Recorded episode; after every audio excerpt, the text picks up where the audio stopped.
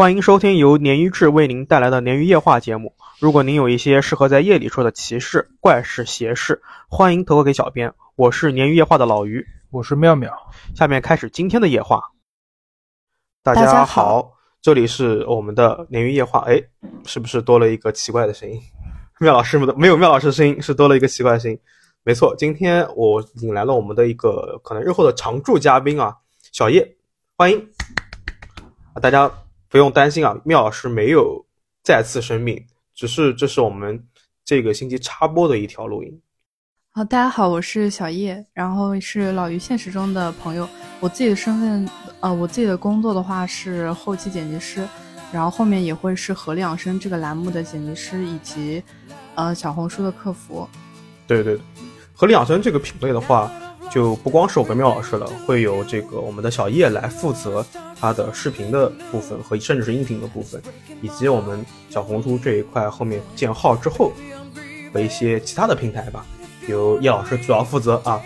为什么会有这一期节目呢？其实是我是想给大家道个歉啊，所以我想既然道歉嘛，又有嘉宾，干脆做一期节目算了。你道什么歉呢？昨天送礼的事情，说了一个大的乌龙。什么乌龙啊？就是我本来是想偷懒，然后呢，我就联系了我一个做淘宝 C 店的朋友，这样的话就方便大家去留个人信息嘛。嗯，然后没想到呢，这个出现了一个问题，就是如果说大家留了信息，备注了手机型号，他那边没有及时回复，三分钟之内回复，他店会扣分。这是不是淘宝的新的规定还是什么？就说是今年才出的规定。哦，记得以前好像是没有没有这种要啊、求，没有这么要求，所以为了不让他扣分，我就没有办法，然后我就重新再去一一收集咱们粉丝的这个信息，把我们的这个第一批文章产品寄过去。所以这个事情确实给大家带来了不好的感官和体验，给大家道一个歉。嗯，确实有，因为有很多咱们的很多粉丝嘛，还有我们的投稿前期第一批，大概第一批是五十到六十份的礼品的样子，是妙老师设计的手机壳啊，来给我们第一作为我们第一期的这个粉丝福利发放给大家，也十分十分的感谢大家对于《鲶鱼》这款年轻的节目的支持和关注。同时，就是我还要说一句，就是我们做了 B 站，为什么要做 B 站啊？为什么要做这个视频？因为我们发现啊，小红书啊、网易云啊这些，它其实审核机制会严一些，特别是小红书。是的，小红书审核会非常严格，任何带有什么哎关键字的东西对它都。是不可以出来的，非常非常严的。对，所以很多时候我想给大家表达和呃引发的一些点呢，我就没有办法表达。大家也其实呃，如果说既看小红书也听音频的朋友们，可以非常清晰的听出来啊，我小红书的书面文字跟我音频很多地方是不一样的，就是因为一个审核问题。所以为了解决这个问题呢，我们做了 B 站。大家如果是感兴趣的话呢，可以去 B 站去观看咱们的《鲶鱼夜话》。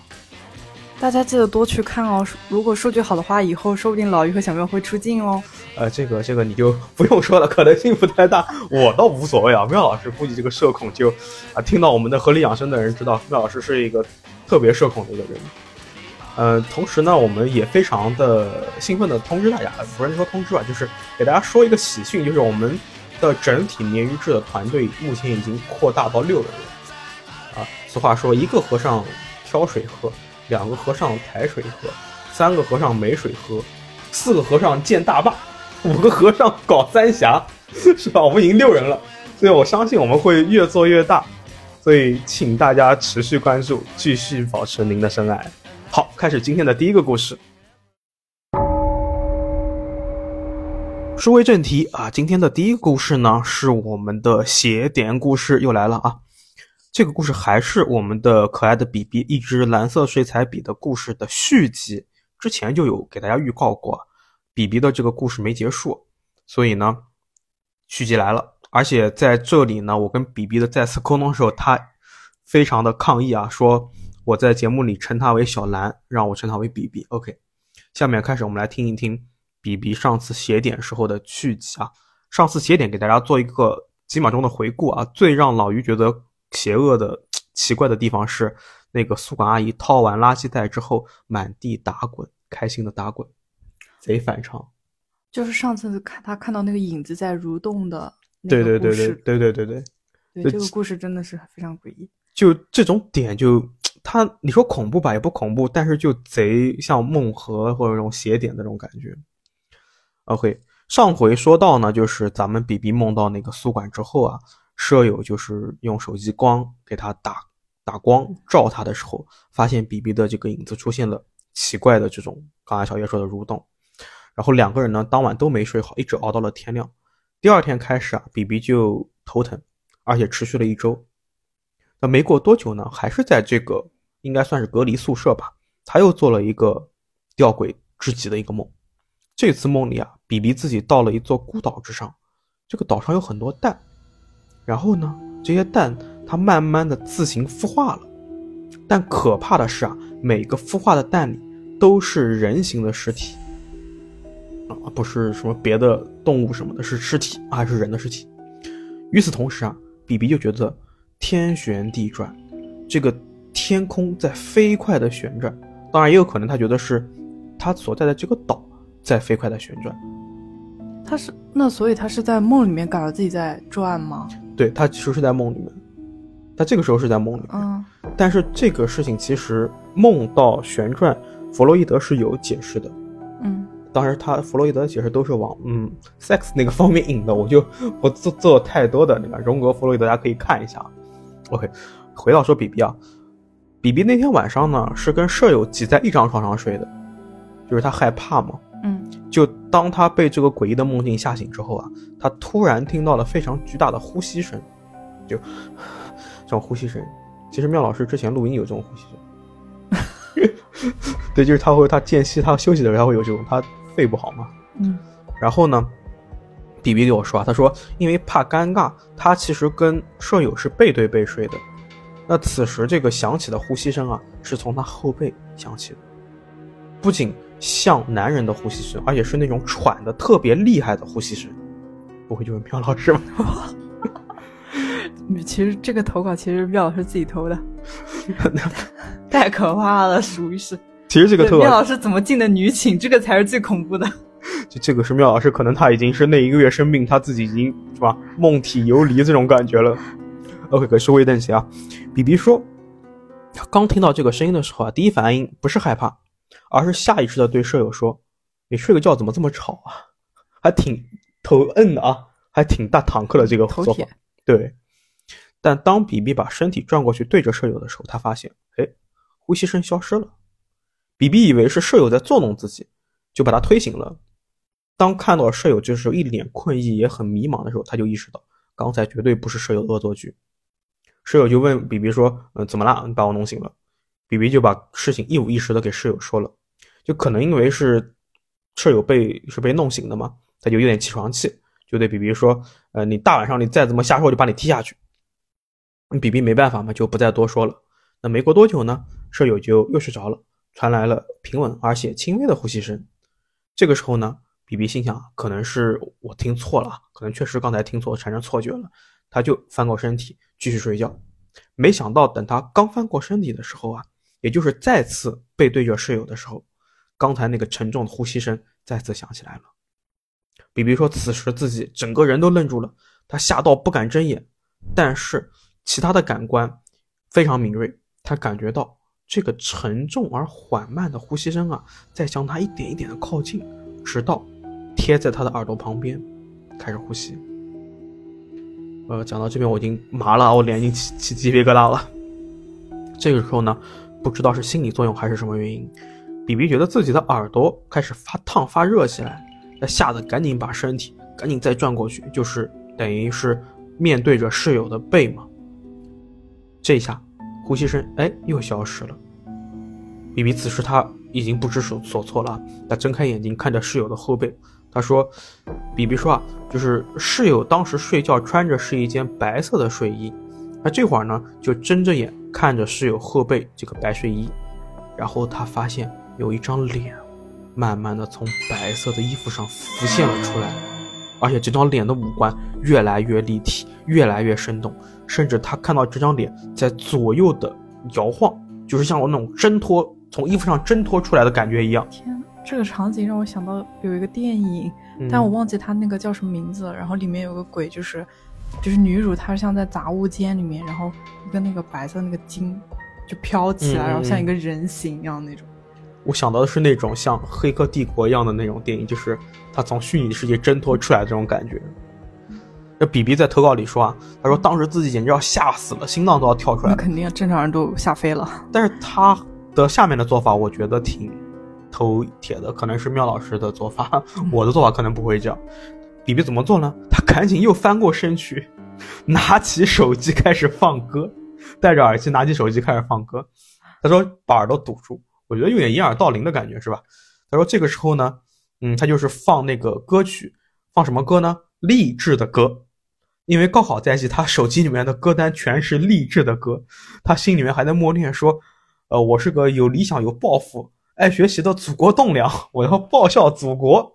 但是你别说这个，还可能真的有点用，因为之前嗯我在网上有看到有人说，如果你看到那些鬼怪或者看一些恐怖游戏直播特别嗯害怕嘛的时候，你就念那个就是那个价值观，哦就是什么爱国、敬业、诚信、哦，友善，不能说，不能说，网上给封了，我跟你讲。就是把这个全部都念一遍之后，就不会觉得害怕了。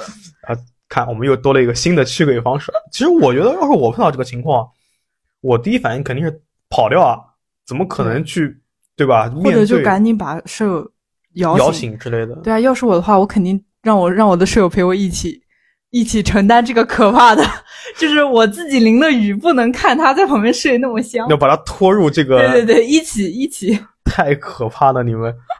然后比比他，我们再回到故事啊，比比说呢，他想着想着就想自己是一个报效祖国的栋梁嘛，他就哎又感觉疲惫感像潮水一般袭来，而且是从脚开始往头蔓延。他说没过多久啊，这种困意就没过头顶，他又陷入了沉沉的睡梦。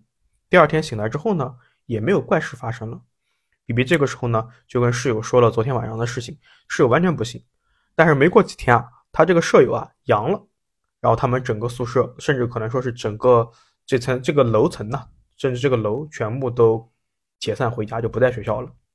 那他们学校还挺好的，是大好多学大学。但是有些大学可嗯好像是直接就封在啊宿舍里。他投稿的时候正好是那个开放的时候，哦，应该是这个阶段，我懂，所以是这样子。哦，那就是近期的事情。对对对，所以这个故事告诉我们什么道理呢？就是如果说你碰到这个事情，你身边也没有像之前咱们山城川小山说的这个很多字的书，那你就放红歌，什么红色娘子军啊，是的，是的八大样板戏啊，好像还是有点道理的。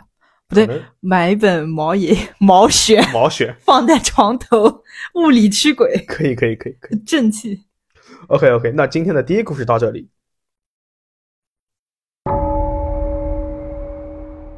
第二个故事呢，就是由我来给大家讲述哦，。这段我不会讲，刚才前一段 我会留在为，为啥？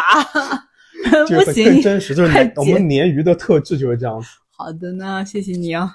来好，呃，我自己的话呢，其实我并不是灵异体质，甚至可以说挺正气的。我好像从小到大都没有遇到过太多的鬼故事，但是呢，我身边确实有很多遇到过这些灵异事件的朋友，就也挺奇怪的。就虽然我自己不招鬼，但是我招有灵异体质的朋友，所以可能大家之前在投稿里面也经常会听到老于说我的某某个朋友就 发生了一些奇怪的事情。对，然后所以今天带给大家的这个故事呢，也是关于我的一个朋友，不过是我的一个网友。然后因为我比较喜欢玩游戏嘛，就是什么 Steam 啊，呃，Steam 上的各种小游戏啊，然后还有像剑三这些我都玩嘛。嗯然后呢，我这个朋友呢，是我在玩剑三的时候，当时我们是一个帮会的，有一个亲友。嗯，然后呢，什么叫是亲友？就是亲友就是在游戏里面玩的比较好的哦，一帮子人。我以为是呃玩游戏的朋友，他现实中的一个亲戚呢。哦，不是，就是我们会有这种称呼，就是玩的好的朋友会叫亲友。哦，对，反正一个奇有点奇怪、有点土的一个称呼，对，但是确实会这么喊。然后呢，是有一段时间，呃，因为游戏里面就是我们不不在一个地方嘛，嗯是天就是五湖四海各个地方的嗯嗯朋友，然后我们一般会用那个 YY 连麦，因为嗯它里面很多那种游戏的模式是需要大家一起合作然后玩的那种嘛。现在还用 YY 吗？对，也会用，因为 YY 的话会比较方便。我零五年玩魔兽用 YY，对可能零八年吧，零八年，零五年那时候还没有 YY。现在就主现在主流还是会用 YY 比较多，但是也也有的会用 QQ 或者微信。哦，嗯，但是现在还是更多会用 YY，因为会比较方便嘛，就是基本上你只要有 YY 号，你进来就会比较方便。所以这个有延迟吗？这个软件？还好，就是基本上是同步的，会有一点，但是理论上来说，大家现在网速都挺快的。因为有鱼友会在上面让我开 YY 直播去，大家交流鬼故事什么的。哦就昨天送礼的时候，然后有鱼友跟我聊的，而且我准备下周找咱们的另一个新的这个成员亚亚跟我们一起录音，也是用 YY 来实现的。可以的，我觉得是可以的，而且基本上只要你耳机不是很差的话，音质也不会太差。但是就是不要开外放，开外放的话，它会影有点影响。了解，对，就正常戴耳机聊，没有任没有啥问题的好的，啊。然后就切回正题，继续说这个嗯事啊，就是之前的时候，呃，就是大家一起玩什么的就还好，但是有一段时间呢，就是当时我们在 YY 连麦的时候呢，因为我这个朋友，我就我就叫他 A 吧，嗯。然后 A 的话呢，他他的麦声音一直会有点小，然后有段时间我们就提醒他，你可以把声音开大一点嘛，因为有的时候可能呃喊技能什么都听不见他说啥，嗯，然后让他把声音开大之后呢，有段时间就发生了一个有点诡异的事情，特别是在晚上的时候，就是他的麦除了他自己的声音之外，还有一个很低、很低沉又有点微弱的呼吸声，而且只有晚上的时候会听到，就白天的时候呢，就跟他连麦玩游戏都很正常，没有听到。也是呼吸声，嗯，对，跟也是上一个也是呼吸声，对。然后一开始我们是以为他是不是会睡觉打鼾，嗯因为很多男生不是睡觉会打呼噜嘛，然后或者是不是因为他有鼻炎啊，或者呼吸不畅、口呼吸这一类的，嗯。呃，因为确实有一些人会有这种问题存在嘛。嗯。但是他就跟我们说，他完全是没有这些毛病的。嗯嗯，而且因为我们主要玩的是 PVP 嘛，就是我们玩游戏的时候基本上都是什么 GGC 啊、吃鸡啊这种，我们是需要高强度集中的，就是不太可能说他一边睡觉一边打游戏，嗯也不太可能，因为你一边睡觉你这怎么玩呢？那这个嗯嗯精精力有点太那个了，而且而且说，而且他说话什么的也确实是很清晰，就没有那种好像他鼻塞呀、之类的那种感觉。对，就证明不是他的声音。，对，就感觉应该不是他的声音。然后一开始吧，就他这个人呢，其实挺邪的，但是呢，心比较大，就是他自己不太把这个当回事儿嘛。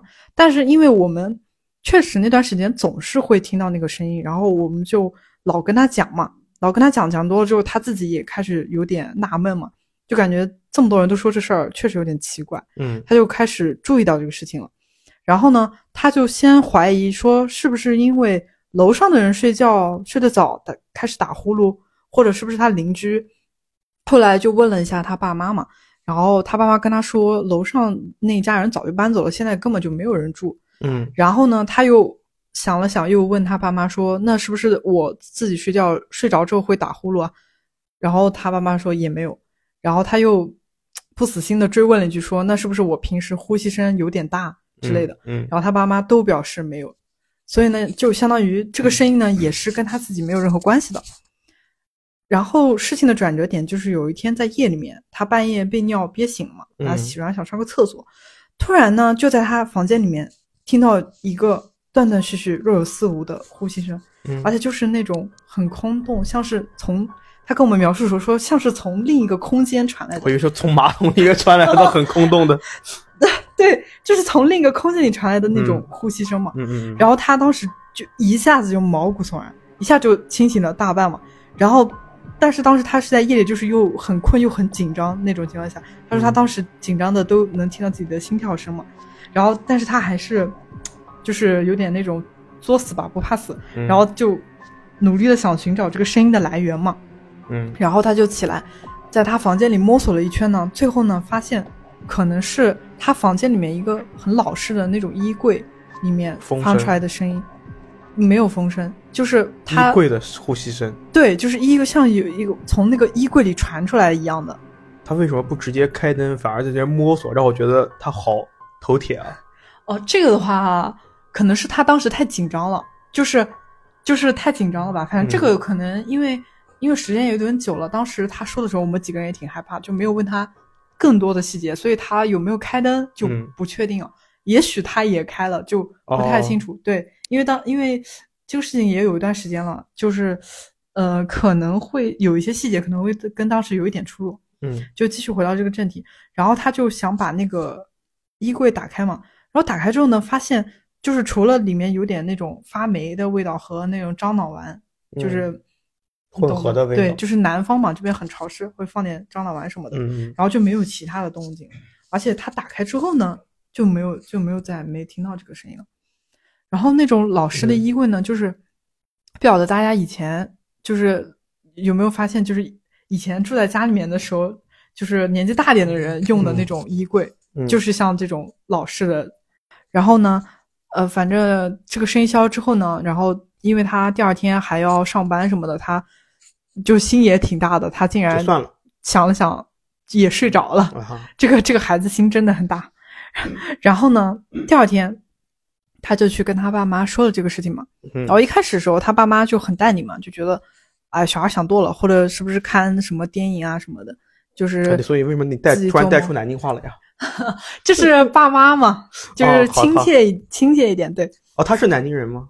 这个你这呃个，哦不不，他不是南京人啊、哦哦但我只是就是不知道怎么假设一下，对对对啊他爸妈了解了解，就是那种很淡定的，就跟他讲，哎，小孩想多了。然后呢，嗯、或者就是他家确实曾经出现过什么老鼠啊、蟑螂什么的，确实有。就有这种小动物，对，因为他家这个房子挺老的，就是可嗯能会不会是这些东西钻过那个衣柜啊，嗯然后弄出来声音，然后感觉他让让他感觉像是呼吸声嘛。嗯，然后但是他很确认说那个就是呼吸声，不是那种风的声音或别的或者是或者是动物的那种声音嘛。对。然后后来呢，他们就他爸妈一开始就不相信嘛，对吧？然后他们就当时后来说别的话题什么的，然后他爸嗯不知道为啥就看了一下日历，然后突然就脸色一变，问他妈妈说：“今天是不是我妈以前的生日啊？”这里的我我妈呢，其实就是这个 A 奶奶 A 的奶奶，对。嗯然后他妈也反应过来说，好像是的。然后他妈的两个人的神色就不太对了。然后他奶奶的话呢，是在他很小时候就去世了嘛，然后他对他奶奶没有基本上没有太多印象了。然后只有每年就是清明扫墓的时候，可能会跟着一起去看一看。嗯而且最近几年因为那个口罩的原因嘛，嗯然后他也是基本上三四年都没有去过墓地了。然后，然后他爸妈就反正就觉得不对劲，之后呢，赶紧就带他去拜了奶奶的坟，然后还烧了点纸什么，然后就还有在坟头聊聊天啊什么什么的。嗯然后在扫墓回去路上呢，他妈妈就跟他说，其实他现在住这个房间呢，就是他奶奶以前住过的房间，哦而且他奶奶走的时候也是在这个房间去世的。哦，所以才会有这种对对对对对对对。然后他那个老师的衣柜呢，其实也是奶奶的遗物，因为以前就是他爷爷奶奶以前的时候也是农村的，农村嗯老家的。然后当时就爷爷就那个时候农村人都挺心灵手巧的，嗯，就是自己做的，对什么技能都会。然后这个这个衣柜其实就是爷爷自己会亲手打的一个衣对柜，手工打的一个衣柜嘛。然后搬到这边的房子之后呢，就是奶奶很比较喜欢，可能就比较珍爱这个衣柜，嗯也不愿意换新的家具，就一起把它都带过来了，对带过来了。然后后来他跟我们说，最细思恐极的地方呢，就是他他奶奶其实是最后是肺部的疾病，就是好像是肺部纤维化，然后走的。然后到最后临临死就是临去世之前的状态呢，可能就是就是基本上不能呼吸了，比较对，，就是相当于就是一就呼吸很困难，然后会发出那种很粗沉重的那种吸气的声音嘛，喘气喘不上那种。所以呢，也就是说，可能他听到那个声音是他奶奶回来看他，哎，来看看这个大孙子。这个故事又有点小恐怖，又对有点最后又有小点温情馨，对对对，是的。我其实我第一反应是，如果是奶奶的灵这种回来，比方说要些什么或者是什么的话，嗯，他可能是叹息啊什么，为什么会呼吸哦？原来是跟着对，这个最最后去世的这个，对对对这个会对对蛮还蛮温馨的。哎是的，是的，说到这里啊，这个故事到这里就结束了是吧？啊，对对对，说到这里，突然想到，应该是上期还是上上期，我忘记了。说咱们小叶那个小叶就是这个小叶哦，说他做梦梦到外公和他帮我们剪视频，要剪就是找这个素材的时候，呃，背后有风的这个事情，正好可以采访一下当事人。这么一想，我外公好无情啊！但是我我也有看到这种说法，如果说嗯。你梦到这种隔代的，就是爷爷奶奶、外公外婆这种不跟你说话，那有可能啊，不跟你们跟你说话了，对对对。有可能不是他们本人，，对，可能是别的鬼扮作他们来跟你沟通。是的，所以我跟妙老师当时讲的点就是说，对这么这么反常，很有可能就是别的灵体假扮成这种状态。是的，是的，是的。那你威啊，这么想好可怕呀、不会啊！我前面还说过我很，我一点都不灵异，怎么怎么就打脸了？对啊，而且你还说，呃，你被子已经裹得非常紧了，但是背后有风。是的，那所以这两件事情是连在一起的，还是说隔了几天之类的？呃，没有，我说的这个 A 网友的事情其实已经很长时间啊了。不是，我说你被子哦后背后有风和梦到不知道是不是外公的生物的时候，这个是连在一起的。对还是，隔反正还挺近的，靠的还挺近的。你放心，只要参与鲶鱼这个节目之后啊，迟早迟早，那在这里劝大家，呃，不要听鲶鱼，会变得不幸啊。呃，这这段我会把它剪掉的。好的，好的。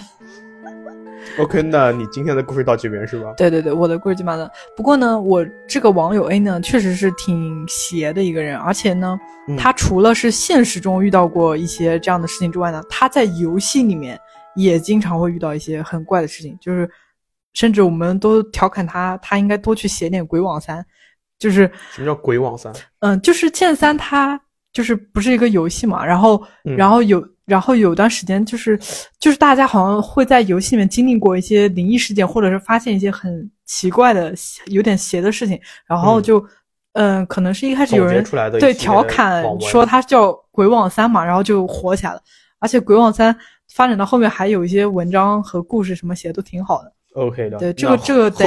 对对对，后期的话我可以详细的跟大家聊一聊，甚至有一些那种热门帖什么的，就挺有意思的。嘞好嘞，那期待期待。可以可以。好，今天第三个故事呢，来自于妙老师他圈子里面的某位比较有名的一位人士啊，也是为了防止涉及到这个隐私的一个泄露，我们继续匿名，按照惯例称呼他为小刘啊。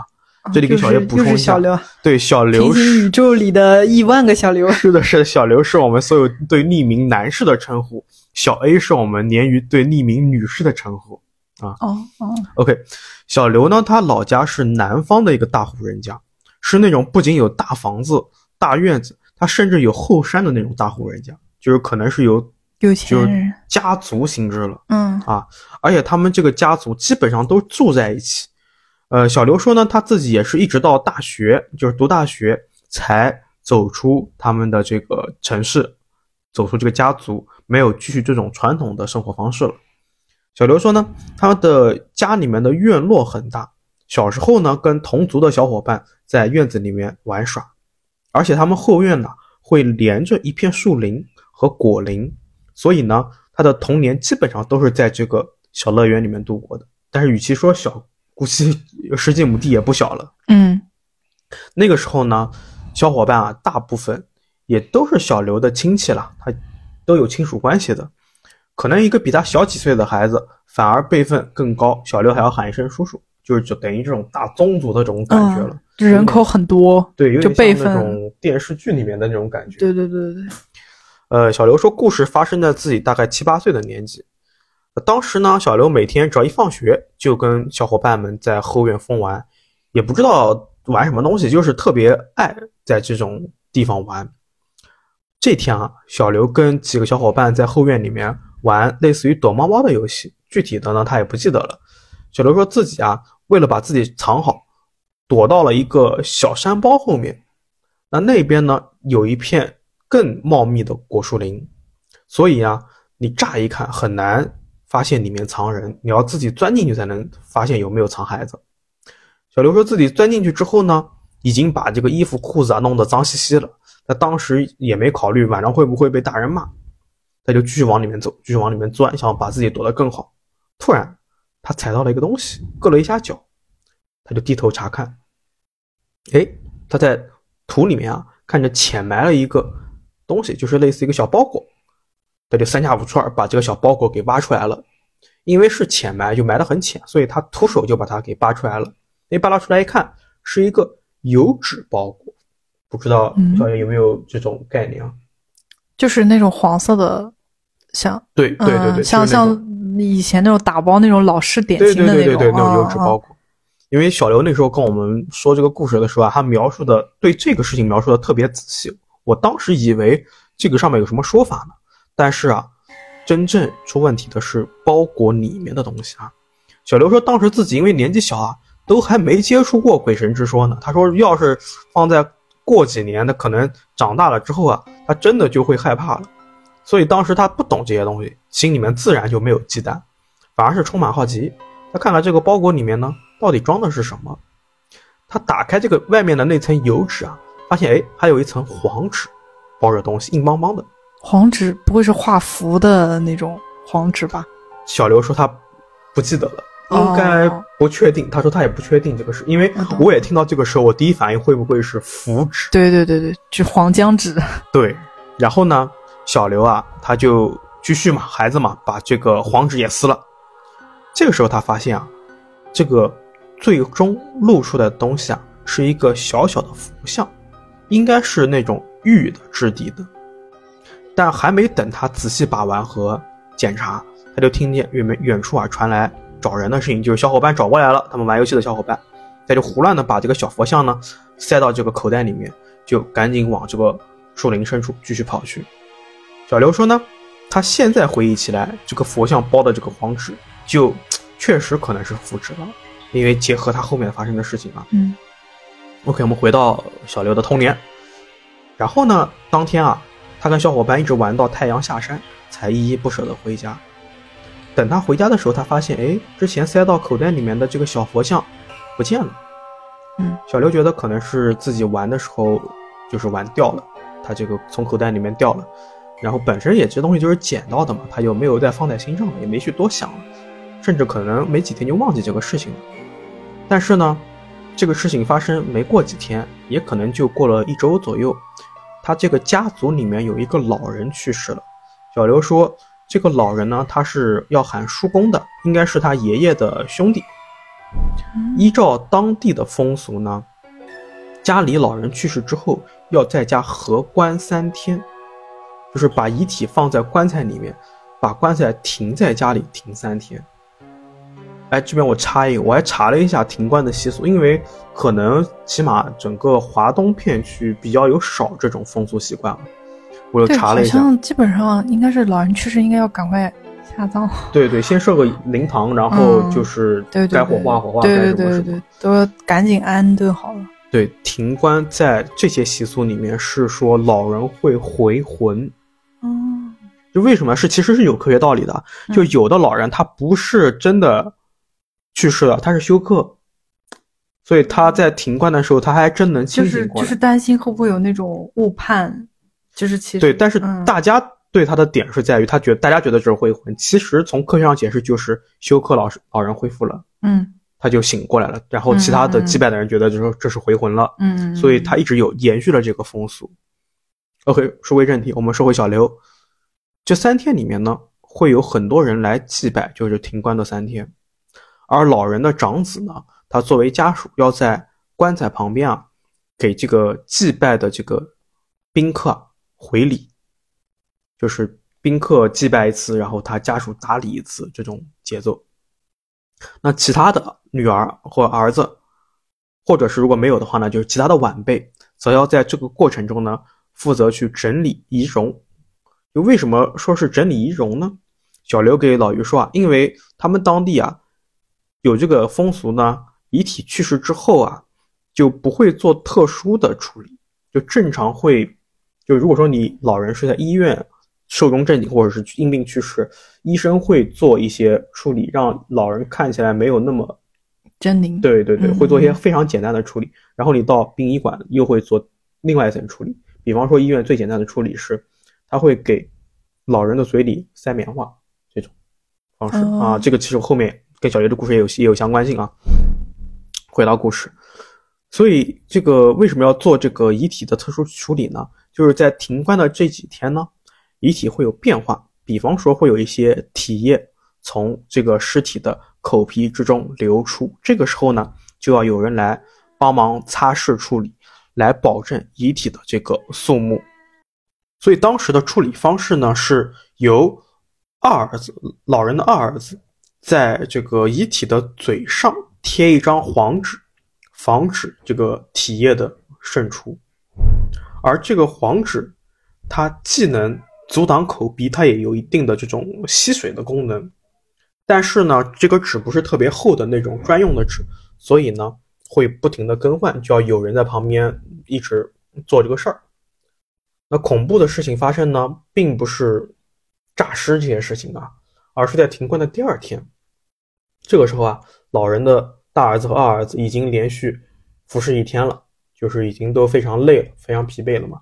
那第二天还好呢，就是宾客上门的宾客比较少了，就让其他的亲戚暂时帮看一会儿。他们两人呢也不去睡觉什么的，只是去屋外啊抽支烟休息休息。那这个时候呢，就代替二儿子贴黄纸的这个亲戚突然大叫，说：“哎，出问题了，出问题了，你赶紧过来看一下。”把两老人的两个孩子招回去了。出了什么问题呢？几人回去一看啊，哎，感觉是老人的嘴里面似乎含着东西，而且这个东西像要钻出来一样。他几人当时都吓到了，但是又不能不管不顾嘛。不会已经生虫了吧？蛆了！你这个很很很妙老师啊，很妙老师。然后呢，大儿子就硬着头皮去撑开了父亲的这个嘴，把东西掏出来了。没错，就是小刘之前捡到的那个小玉佛。之前那个玉佛出来的时候，我还，然后后面他家人去世，我还以为是那个玉佛的原因导致，原来是在这里嘴里的。对，我的天呐。小刘说这个事情啊，当时是也是大人给他说的，他只记得大概，具体的是不记得了。他说当时啊，他们当地完全没有这种传统和风俗，就是给死人嘴里面塞东西。他知道有些地方是给遗体嘴里面塞钱的，用于类似于祈福啊之类的这种方式，但他们那边没有。所以这个事情发生之后啊，所有人只会觉得诡异和害怕。当即，这一家人就花了大价钱请了这个法师回去做法，肯定是有说法的。据说呢，当时参与法事的这个大人说啊，之所以大家这么劳师动众，是因为这个玉佛从老人嘴里取出来的时候啊，这个佛像的嘴边是带着血迹的。佛像的嘴边？对，不是老人的嘴，不是老人的嘴边。但你要知道，老人这个时候已经就故去了嘛，对吧？就很不正常嘛。是的，是的。就代表什么呢？就代表有人想借着这个玉佛和尸体，对他们整个家族施施术，啊，释放一些这种咒术，轻则借运，重则家破人亡，所以才请了法师来应对处理。压圣术。哎，对对对，下降头。对，嗯。哎，你为什么你知道那个字读鸭不读燕啊？那个明明是个讨厌的燕，对吧？是的，因为我当时，因为我自己挺喜欢看这种怪怪谈。我跟你说，因为我练过。好，我我要是练过，我第一个对你用，好吧？你太可怕了。第一个对你用。OK，我在整理这个故事的时候啊，就是小刘是跟我聊天的嘛，然后我就听着记着，听着记着，然后上网查了一下，说这种往嘴里面在入殓的时候往逝者嘴里面塞一块东西啊。它起源于先秦时期的文化，叫做含脸，就是含的这个，就嘴里面含的这个东西呢，叫含口。那比较出名的是呢，嗯，比方说乾隆皇帝的这个玉蝉，慈禧的这个夜明珠，说诸葛亮死后有，就诸葛亮不说，诸葛亮死后啊，他嘴里面会含着米，都是有这种相关说法的。为什么会含这些东西呢？呃，古人说，他们相信啊，蝉这种动物啊。有转世超生之意，就是说，在嘴里面含蝉呢，是对新生，就是重新获得新生命的一种祈愿。所以乾隆含的是一枚洁白的和田玉的一个玉蝉，而这个当然，这个好像说是现在已经被很多的这个挖掘工作者发掘出来的，我们是能够在博物馆看到的啊。那古人因为相信这个玉啊，它是有灵性的。所以说呢，他们也觉得这个玉含在嘴里呢，会保证尸身的不腐。当然了，这个嘴里面到底含什么，它其实是跟你的阶级地位以及经济条件是相关联的。比方说民间呢，一般是含点金子、银子啊，甚至是铜来祈求来世不缺钱花。也有含米饭的，寓意是就是你过去之后，在在那个世界啊有饭吃，不会当饿死鬼，来世也不会挨饿。不过我记得我好像还看过说，嗯，这种也是防腐的一种方式吧。对，好像也有就是相关。说是因为害怕，就是去世的死者，然后因为尸体的这个腐败可能会，对，就是好像说，因为是可能尸体的腐败啊什么嗯会产生一些体液什么的，然后就好像也是为了体面吧，就是塞这个东西，防止它流出来还是什么的。就各种说法不一，嗯但是一直传到现在啊。虽然这个每各地的风俗啊大不相同，但是如今呢，就是放到时至今日啊，也有一些，比方说含口鱼、口铃、铜钱、祈求，甚至是不是铜钱就是硬币啊，嗯真的就是那种呃人民币的那个硬币，他祈求子孙后代能够这个年年有财，这个财源滚滚，反正就是这种相对比较迷信的说法。但是放在这种影视作品里面，所所以嗯这就是我为什么穷的原因嘛，因为现在都火化了，不能含了。哎，你别说，他现在会有在那个去世的那个墓地里面，就是那个撒一些坟埋是吗？对，撒一些钱什么的，学到了。学到了，学到了。希望我今年暴富，好吧？OK OK，今年清明节安排上。那你这个大工程啊，大工程。开玩笑的，开玩笑的，开玩笑的。OK，说回我们的故事啊，然后就是说，呃，当时呢，确实是做了这么些的操作。小刘说呢，呃，他们当时也看到很多说法，就是可能这个嘴里面的东西一旦取出来，会对这个尸体，呃，就这么说吧，就是这个故去的这个这个人变成的尸体造成一些影响，所以他们也是因为这个原因之一，才请了这个，呃，道士去做或法师去做相关的这种事情。所以他们家这个事情最后结局是什么呢？相对平安的就处理掉了，就没有什么大的变嗯故，，那就把这个东西拿掉了。就反正是取走了，法师收走了，嗯，但具体有没有做其他的操作，没有人知道。而且最重要的是，小刘没有让任何一个家里面的人知道这个东西他捡到过。嗯，OK，那今天的第一三个故事到这边。好，今天的鲶鱼就到此结束了，也欢迎我们今天第一次来做客的我们的以后的常驻嘉宾小叶啊是是的，是的。呃，我这次呢也是第一次参与年鱼的录制啊，然后可能也有一点紧张，就是表达上可能也不是特别清晰，希望大家多担待。然后我以后可能也会经常会跟大家见面的。已经很好，已经很好了，是我们嘉宾中目前表保持最好的。可以，可以，可以。好，妙老师，你可以站起来了，一直跪着的，因为我们发礼物错了嘛，他一直跪在那边啊，起来，起来，起来，起来。我们老师又给大家磕了一个啊。OK OK，好，不多说了，废话不多说，也持续欢迎我们的这个鲶鱼，我们的粉丝，我们的鱼友们对鲶鱼夜话的长期以来的这个支持和关注，也继续欢迎我们的鱼友为我们的故事投稿。